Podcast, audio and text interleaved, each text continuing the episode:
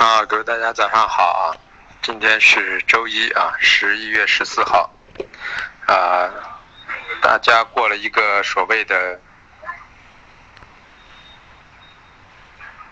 过了一个所谓的惊心动魄的周末啊。当然，这个周末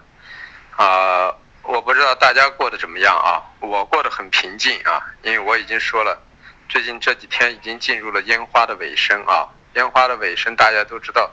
最灿烂的时候都是在尾部出现的，所有的是万炮齐鸣，对吧？大家很绚丽，然后接着就是沉寂啊，沉接着就是消亡啊，只剩下了烟尘。那么昨晚也是这样的啊，在冲击的高潮期的时候，很多品种在开盘十几分钟就全部分到了涨停啊，然后分完之后呢，到了九点三十五、四十的时候，盘口就已经开始有松，就有一些迹象了。四十以后突然出现了一个急剧的下滑，这几这些大单的打压引发了一个 CTA 的一个下行。其实，在这个过程中啊，真正的多头已经在前两天国家干预的时候啊，就已经在逐渐的出货。只不过呢，整个的氛围已经起来了，所以说现在是一百个、一千个、一万个散户去对十个、五个多头主力的。所以说，在置换的过程中呢，暗度陈仓，你们没有感觉。然后的大笔的单量出现呢，啊，一下瞬间他觉得基本上已经跑的差不多了，他一阵子大平仓，结果是什么呢？他的盘口平掉了，中小散户全被圈进去了，那么作为股票圈进去了就解不了套了，那么作为期货呢，瞬间的从涨停打到跌停，像啊，棉花这些品种，那基本上如果是刚买进去的散户，仓位稍微用点不合理就是爆仓啊，就用到八成仓位以上就可能是爆仓，因为这两天保证金也提得很高。啊，如果用到五成仓位的话，基本上也都是强制平仓了。所以在周五我那天给大家说，啊，这两天已经接近尾声了，我不知道是星期一还是星期二，啊，最最晚也是星期三，一定要出现一个崩盘情况，啊，盘口要发生异动。那么在这过程中呢，至于是什么动还是全动，这个东西无法去判断。但是就是说，让大家唯一能做的就是什么清仓，当日盘口当日结的模式去做啊，进去之后。啊，即使是顺着当时的方向做涨，也是要设好止损和止盈的啊，因为否则的话，这个盘口很容易触发啊，很容易触发一种止损的一个格局。我们说一下豆粕、菜粕啊，豆粕、菜粕其实我们说了啊，现阶段的四季度不具备大涨啊，然后呢，豆粕又是基本面，大豆的基本面又极其不好。啊，供供供货量很大，但需求量也很大，在供需平衡的过程中呢，啊，略微是中性的啊，所以在这样的情况下，价格能够和菜粕，菜粕就更不用说了，是没有需求的，它没有需求能够拉涨停，这整个是天方夜谭啊，这就跟去年五月份，你今天买的股票不拉涨停，你都捶胸顿足，觉得自己水平很差啊，那么其实到底跟水平有关系吗？一毛钱关系都没有啊。完全就是都是走狗屎运在，所以说在这样的过程中，其实那时候就已经在出错了啊！满满街满吃饭的桌子上坐十个人啊，九个半都是股神，这市场就已经不对了。那么期货也是这样的啊，这两天胆子大一点的人都是狂赚的啊，像我们已经逐渐在收，已经让大家也都是做当日盘，就是因为我们害怕这种行情，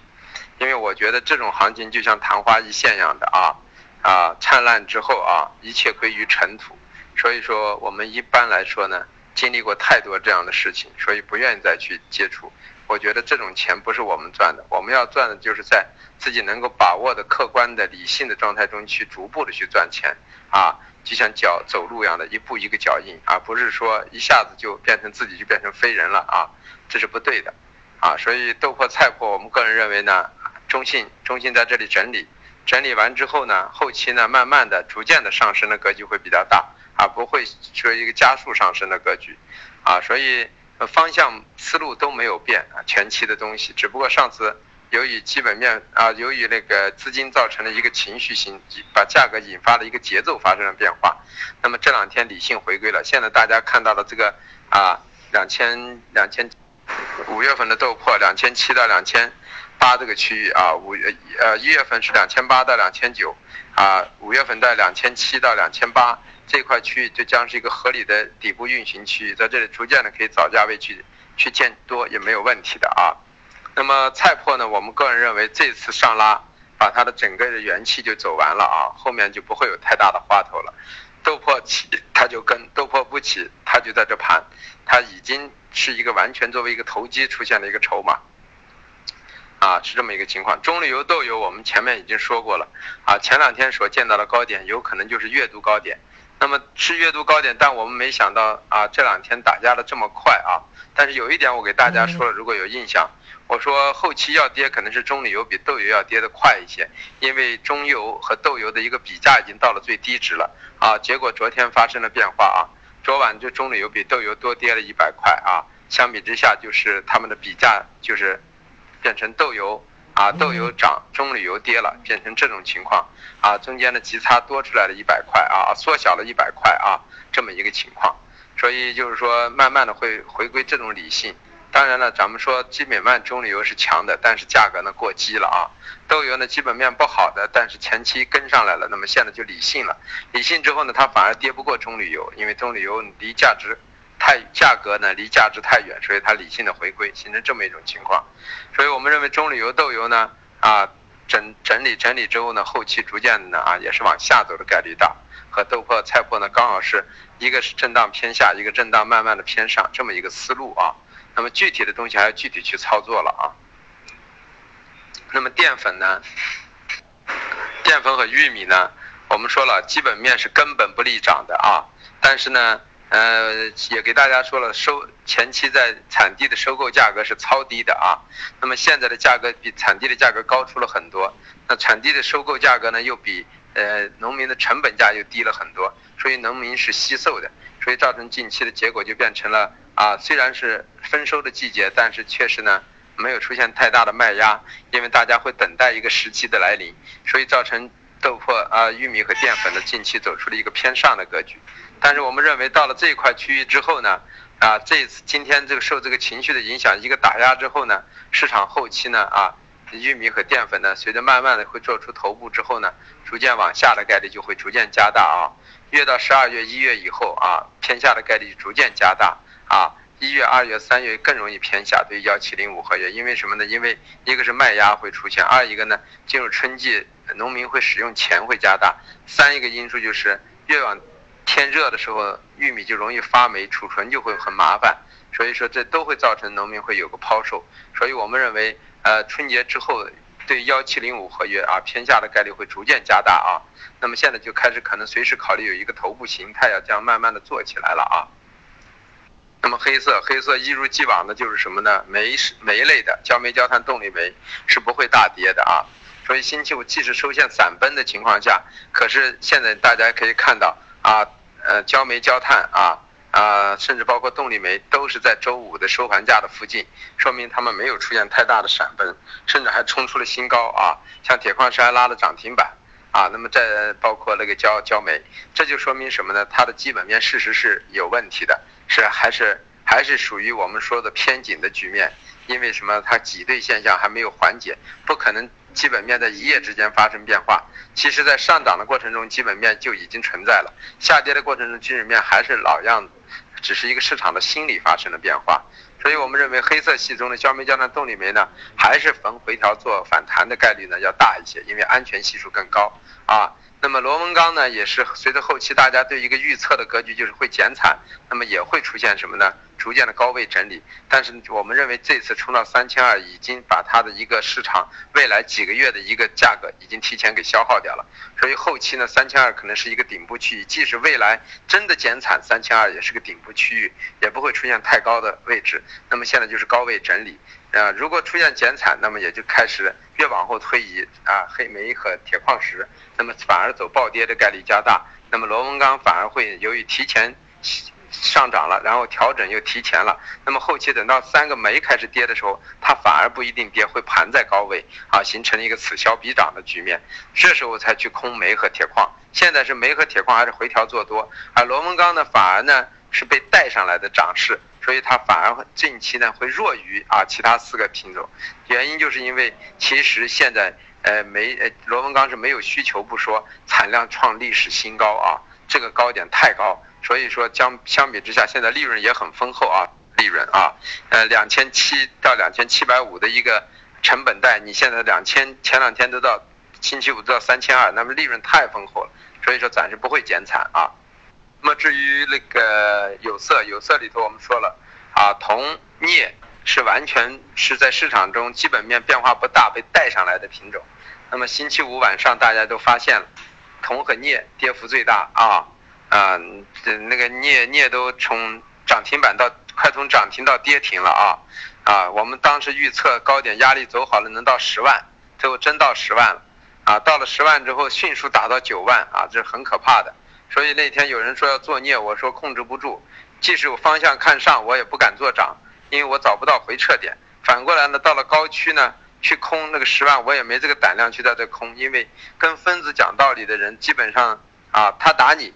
他不犯法，你打他，你犯法，对吧？所以说这时候就最好呢，就是回避一下。所以星期五像镍这种疯狂，也是属于很罕见的啊。近期涨了将近一万七八千点啊，一夜之间回了百分之六十下来啊。那么铝和锌呢，咱们说了，它本身就是偏上的一个基本面的品种，但是由于前期呢涨幅过大，所以五浪已经接近走完，开始进行一个调整。那么星期五真的开始跌的时候呢，由于它本身就在一个五浪的运行中，所以它的调整呢也不会太疯狂。它也是在合理的区域内调整。大家都知道，我们本身预计的新就是两万一附近是压制带，那么它到了两万一之上的位置就是过激，两万一到一万九就被一个合理区域。那么现在在两万偏上，那么就是合理区域。那么铝也是这样的，我们预计一万四啊是合理区域，一万四以上就不太合理。所以我们认为越往后推移，幺七零二、幺七零三合约铝肯定是一个做空的品种啊。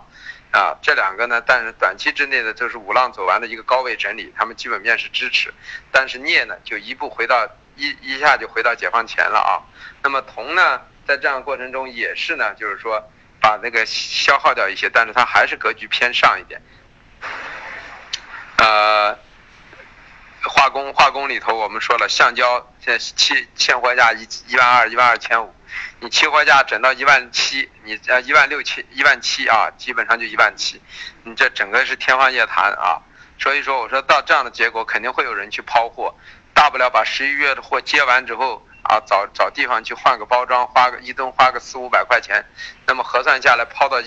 呃幺七零幺上，那也可以抛死他的。我说了啊。重赏之下必有勇夫啊！利润越大啊，人的道德底线就会沦上掉。那么这个价格到这种位置，肯定有人去敢去抛，抛完了之后，十一月接完的货再去换包装都来得及。当然这个是内部的东西啊，也就是在咱们这个圈里头说说，外面就不要乱说啊。那么在这样的过程中，你想一想，这个价格怎么能不掉下来？所以橡胶冲上去之后，迅速就跌下来了。所以我们说了，它这品种呢是一个无本无本之源的啊。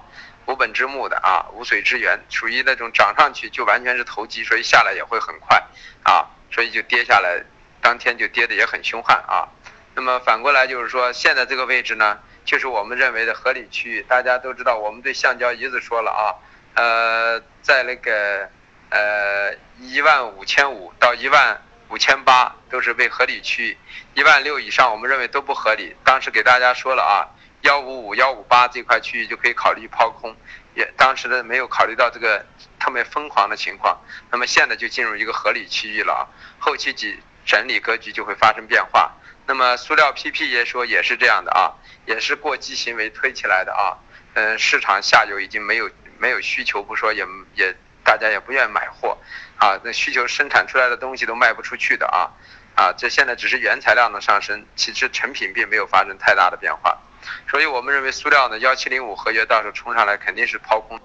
它至少没有需求啊。所以我们认为上昨天到了一万零五百六百，那完全都是疯狂所致。至于 PP 呢，啊也是虽然回下来了，现在都进入一个合理区域啊。本身我们也不认为 PP 能够整到九千以上去，那么整到九千二，这真是乱了套了啊。但是没有办法，市场永远是正确的，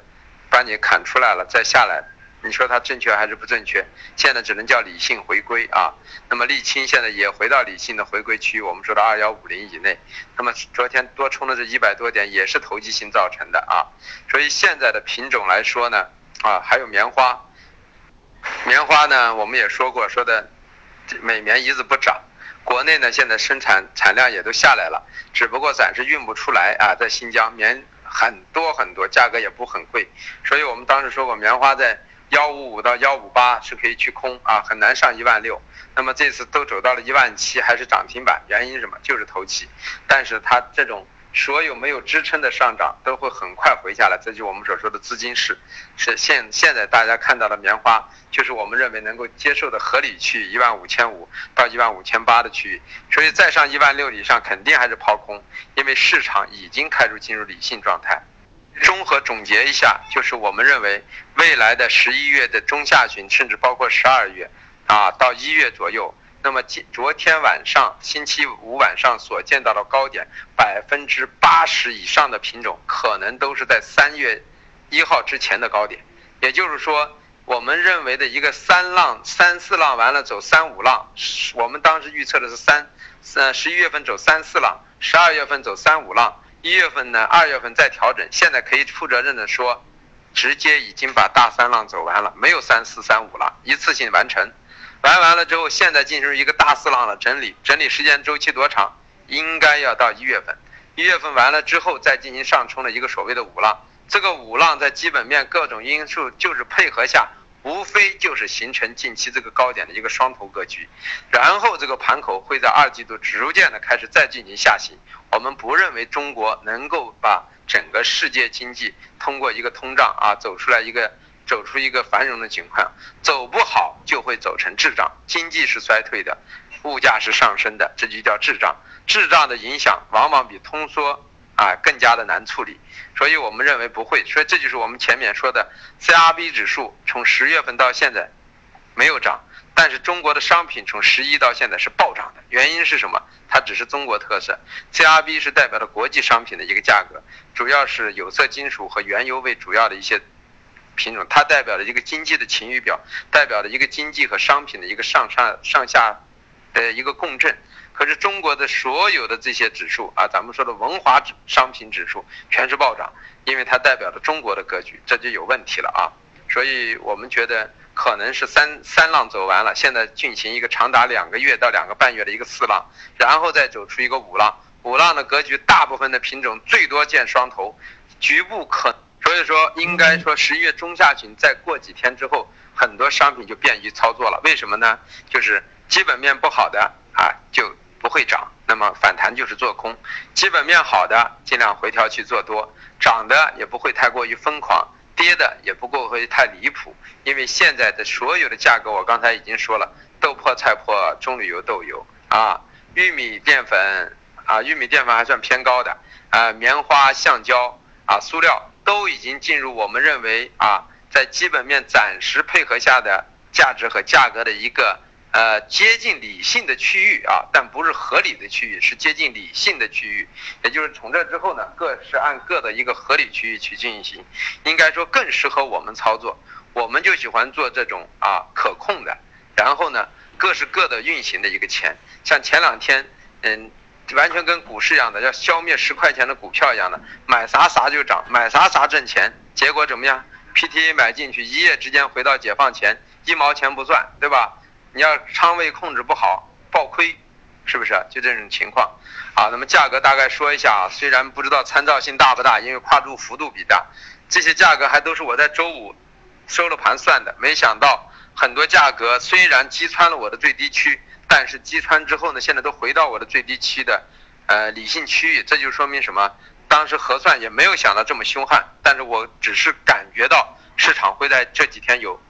意向，所以我专门把预测的价格呢放宽了。没想到星期五晚上就发生了这些事情啊！好，那么说一下价格啊，呃，豆粕压力位三，